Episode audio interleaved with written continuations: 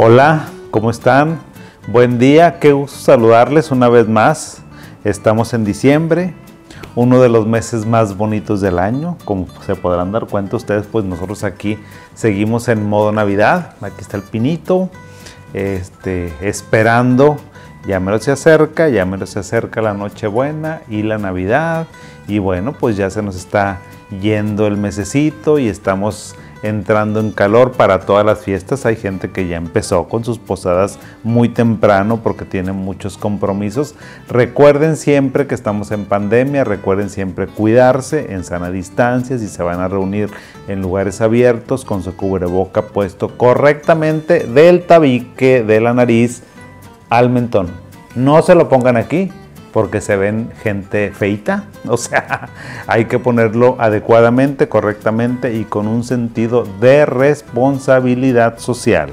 Entonces, bueno, pues yo sé que va a ser muy difícil no juntarse, o sea, a pesar de que las autoridades dicen, no nos reunamos, o sea, pero bueno, pues los mexicanos somos pachangueros, entonces hay que si te vas a reunir, bueno, que no es lo ideal en estas circunstancias, no te reúnas en grupos grandes, no te reúnas en espacios cerrados, espacios abiertos para que puedas seguir disfrutando de tus amigos, seguir contando con tus amigos, seguir contando con tu familia y que pues no tengamos alguna tragedia, alguna dificultad que pues desafortunadamente estamos así. O sea, tenemos tanto tiempo en pandemia que ya nos acostumbramos este, a, a, a lo mejor que ya no, no nos no nos mortifica tanto, pero recuerden las variantes nuevas, ¿sí? Por favor, ahí se los, ahora sí que como dicen, ahí se los encargo. Mi gente, pues hablemos, fíjense que los medicamentos psiquiátricos son muy controvertidos, despiertan muchas pasiones, muchas dudas, muchas preguntas, muchas incertidumbres. Y dije, pues ¿por qué no? ¿Por qué no hablar de si los medicamentos este, psiquiátricos son medicamentos adictivos. En ninguna otra parte, con ni el cardiólogo le preguntas eso, ni al neurólogo que usa medicamentos eh, como nosotros, ni el gastroenterólogo, a nadie le preguntan, nada más a nosotros, por los mitos que existen. Realmente los medicamentos psiquiátricos son acompañados de muchos mitos.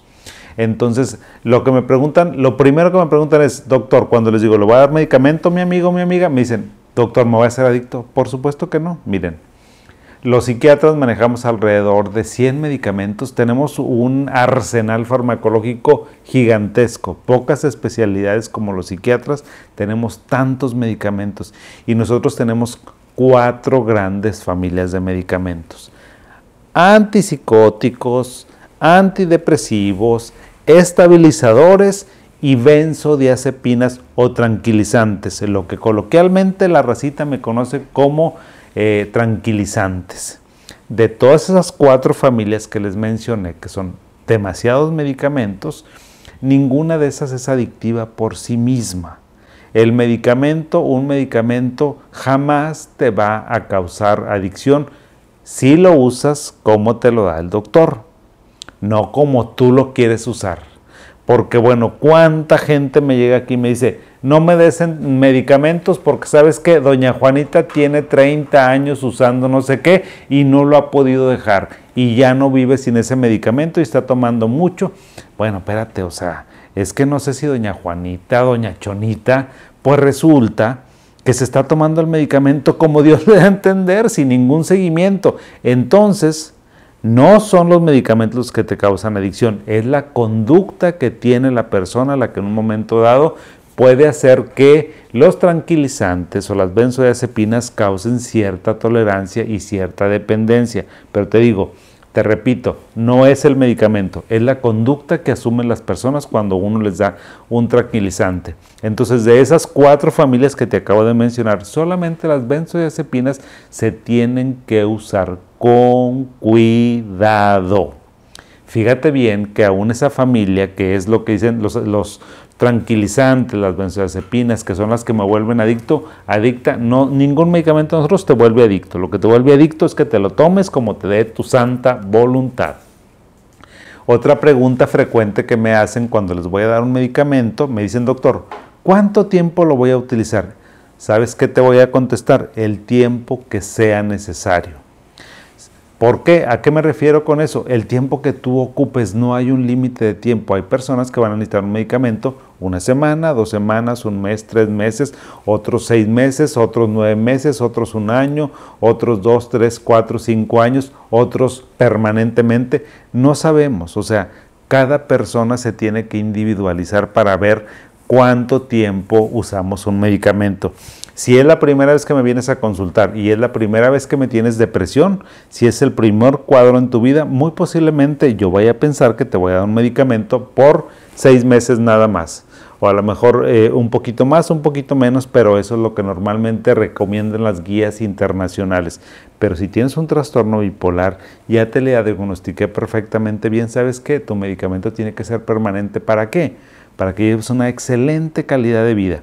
Lo mismo pasa con la esquizofrenia. Una persona que tiene esquizofrenia tiene que usar medicamento permanentemente. Ya ven que en uno de los programas me decían que si se puede descontinuar o no un antipsicótico, si yo les dije no bajo ninguna circunstancia, ¿sí? Entonces, ¿por cuánto tiempo? Pues el tiempo que lo requieras. Los tranquilizantes, mi gente, son medicamentos que debemos utilizar con mucho cuidado y por un lapso de tiempo cortito, tal vez dos semanas, de dos a ocho semanas generalmente se maneja, no más tiempo de ese, por favor, porque entonces sí te crea cierta tolerancia. ¿Por qué? Porque los tranquilizantes, cuando la persona se los toma, se siente perfectamente bien. Si tienen problemas de insomnio, se siente súper bien. Si le dan ataques de pánico, se siente muy bien. Si tiene cierta fobia, cierto pánico escénico, pues se toma un medicamento y se relaja con ganas. Entonces, pues claro, o sea, nos gusta, nos gusta esa sensación, pero pues no hay lonche gratis. Yo siempre les digo, no hay lonche gratis, ¿verdad? O sea, no te debes de tomar los medicamentos como eh, tú quieras. Otra pregunta que también me han hecho es que si la dosis me vuelve adicto. Y yo, no. O sea, porque no depende de la dosis, depende de la familia que te esté dando. Si estás tomando un antidepresivo, ¿sabes cuándo te vas a hacer adicto? Nunca. Si estás tomando un antipsicótico, ¿cuándo te vas a hacer adicto? Nunca. Si estás tomando un estabilizador, ¿cuándo? Nunca. Si estás tomando una benzodiazepina, ahí, si la tomas por un tiempito corto, en una dosis cortita, perfectamente lo puedes regular y no te vas a hacer adicto y no depende de la dosis. Otra pregunta que me hacen bien frecuentemente es que si el medicamento, doctor, me va a hacer daño. Claro que no te va a hacer daño. Los medicamentos que tenemos los psiquiatras son medicamentos que tienen un perfil de seguridad fantástico, son muy seguros. Si yo tengo depresión, si yo tengo ataques de pánico, yo que soy psiquiatra me voy a medicar. Bueno, yo no me voy a medicar, voy a ir con un colega para que me medique. Aunque yo soy médico, aunque soy psiquiatra y soy médico, pues no me puedo medicar yo solito, pero son súper seguros los medicamentos, bastante, bastante seguros, no te van a hacer daño, ¿sí? Y en algunas circunstancias se tienen que manejar con mucho cuidado, como cuáles. Si tengo una paciente que de hecho hace como unos tres meses vi una señora de 78 años de edad que era de un pueblito, me la trajeron a consultar, la señora, muy linda la señora, y me la traían porque traía ideas este, extrañas, tenía ideas, estaba psicótica la señora, no estaba en sus, en sus cinco sentidos. Entonces le di olanzapina, pero le di olanzapina 2.5 miligramos. Si esta misma señora tuviera 20, 25 años, no le doy 2.5, le doy 5, 7.5, 10 o un poco más. Entonces, si te das cuenta, la dosis que te tengo que indicar depende de varias circunstancias. No solamente es la dosis, es lo que tú requieras. Así que nada más en adultos mayores y en mujeres embarazadas, como les dije también en uno de los programas pasados, creo que ya hicimos, es, bueno, pues se tienen que manejar con muchos cuidados. Fuera de eso, Ningún problema. Y si tienes miedo, tú vas con tu doctor y le dices, doctor, ¿me puede hacer una serie de exámenes basales? Es decir, antes de que me dé medicamento, perfecto. Todos los pacientes que me dicen, yo tengo miedo, tengo, me va a hacer daño, le digo, ¿sabes qué? Antes de que te dé un medicamento, te voy a mandar a hacer unos exámenes generales de todo. ¿Para qué? Para ver cómo estás. Y luego te vuelvo a hacer exámenes, si quieres, al mes o a los tres meses o a los seis meses y los comparamos. Tienes tus basales y tenemos los de tu seguimiento y vamos a ver cómo está. Y te voy a demostrar con elementos, no con lo que tú pienses o yo piense, sino con elementos científicos que los medicamentos son súper seguros. Y luego otra pregunta, una pregunta, bueno, hay un chorro de preguntas, pero finalmente ya para ir cerrando el tema, me dicen, doctor, ¿puedo medicar a mi niño? Y hasta me preguntan en voz bajita, como que no quieren que ni siquiera el consultorio escuche. Por supuesto que tienes que medicar a un niño. ¿Desde cuándo se medican los niños? Se pueden medicar hay niños que medicamos como desde los 5, 6, 7 años. Si no lo medicas a un niño que lo requiere, que tiene un déficit de atención espantoso, que no se puede quedar calladito, que no se puede quedar sentado, que no puede convivir con sus compañeros porque no espera su turno, porque es muy impulsivo, porque es muy agresivo, porque no aprende, porque no puede poner atención a ese niño, por favor medícalo. O sea, hay que darle un medicamento para el déficit de atención.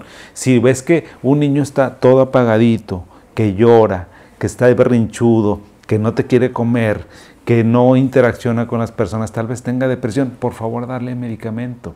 Porque cuando hay una condición médica, psiquiátrica, que los niños también se enferman de problemas emocionales, como se pueden enfermar de la panza. Así como se enferman de la pancita, los niños también se enferman de problemas emocionales y psiquiátricos. Ese es otro tema que debemos de tocar por ahí, o sea, psiquiatría en niños y en niños chiquitos. O sea, tenemos que usar el, este, el criterio médico y tenemos que medicarlos. Yo, si me trajeras a un hijo que fuera, ¿sí? O sea, que fuera mi hijo y que yo detecto que tiene depresión o lo llevo con un colega y me dice, oye, pues sabes que tu hija tiene depresión, por favor medícamela porque su calidad de vida va a estar, si yo lo medico, lo medico adecuadamente, correctamente, ¿sabes qué le voy a hacer? Le voy a mejorar su socialización, que es fundamental en etapas tempranas de la vida, voy a mejorar su desempeño académico y su autoestima porque la autoestima es muy importante. ¿Cómo se hace la autoestima en los adultos y en los niños? Pues este, de acuerdo a nuestros resultados, sabiendo que somos buenos para hacer algo. Imagínate una criatura que siempre le están diciendo, eres un burro, no aprendes, sacaste cinco, sacaste seis, el maestro ya te trae así en jaque. ¿Cómo crees que se sienta el niño? Y lo que tal vez tenga es déficit de atención. Y tú no me lo quieres medicar, que porque qué va a pasar y que el niño y que le va a hacer daño en el cerebro y que le va a hacer daño en el cuerpo y que le va a tener... Nada de eso sucede. Así que por favor, ¿sí? Vamos a tomar mucho en consideración a nuestros hijos. Esta parte final del, del, live es para aquellas parejas que tienen hijos chiquitos y que les han dicho, oye, creo que tu hijo tiene déficit de atención, creo que tiene este, depresión, tal vez tenga un trastorno del neurodesarrollo que requiere una evaluación. Llévalo por favor a evaluarlo. Llévalo a evaluar para ver si requiere o medicamentos o conductas o, una terapia conductual, porque a veces los niños con terapia conductual funcionan perfectamente bien.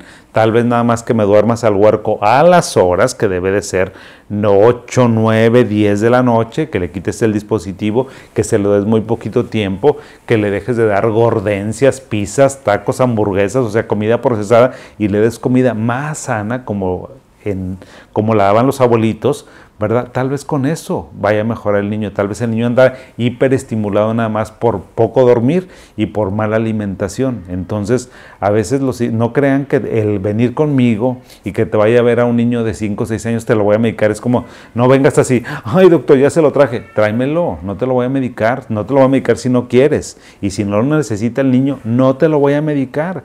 Y tampoco te lo voy a medicar en la primera, en la segunda, te voy a dar estrategias de afrontamiento psicológico y te voy a decir, vamos a hacerlo esto dos, tres semanitas y si no nos funciona, pues vemos y cambiamos. Y ya si no nos funcionó dos estrategias psicoterapéuticas, pues entonces vamos a dar tratamiento para ese niño. ¿Para qué? Para que esté súper bien, para que tenga una buena calidad de vida. Los niños también se enferman y también se tienen que medicar y no les vas a hacer daño ni a su cerebro ni a su cuerpecito. Nada de que van a dejar de crecer o sea, ¿sabes que se le van a soldar los huesos? Por favor, deja de pensar eso y deja de estar escuchando a lo mejor este, las novelas y ese tipo de cosas que nada más crean puros mitos y desinformación en la gente. Bueno, pues les dejo este, este programa para que por favor lo compartan. Ya saben, véanlo, disfrútenlo Critíquenlo también porque las críticas que ustedes me hacen son muy buenas para mí, para retroalimentarme y decir qué cosas ustedes quisieran o me dicen que no hago correctamente para hacerlas mejor.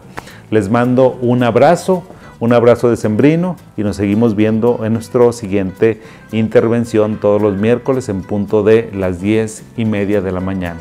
Adiós, hasta luego.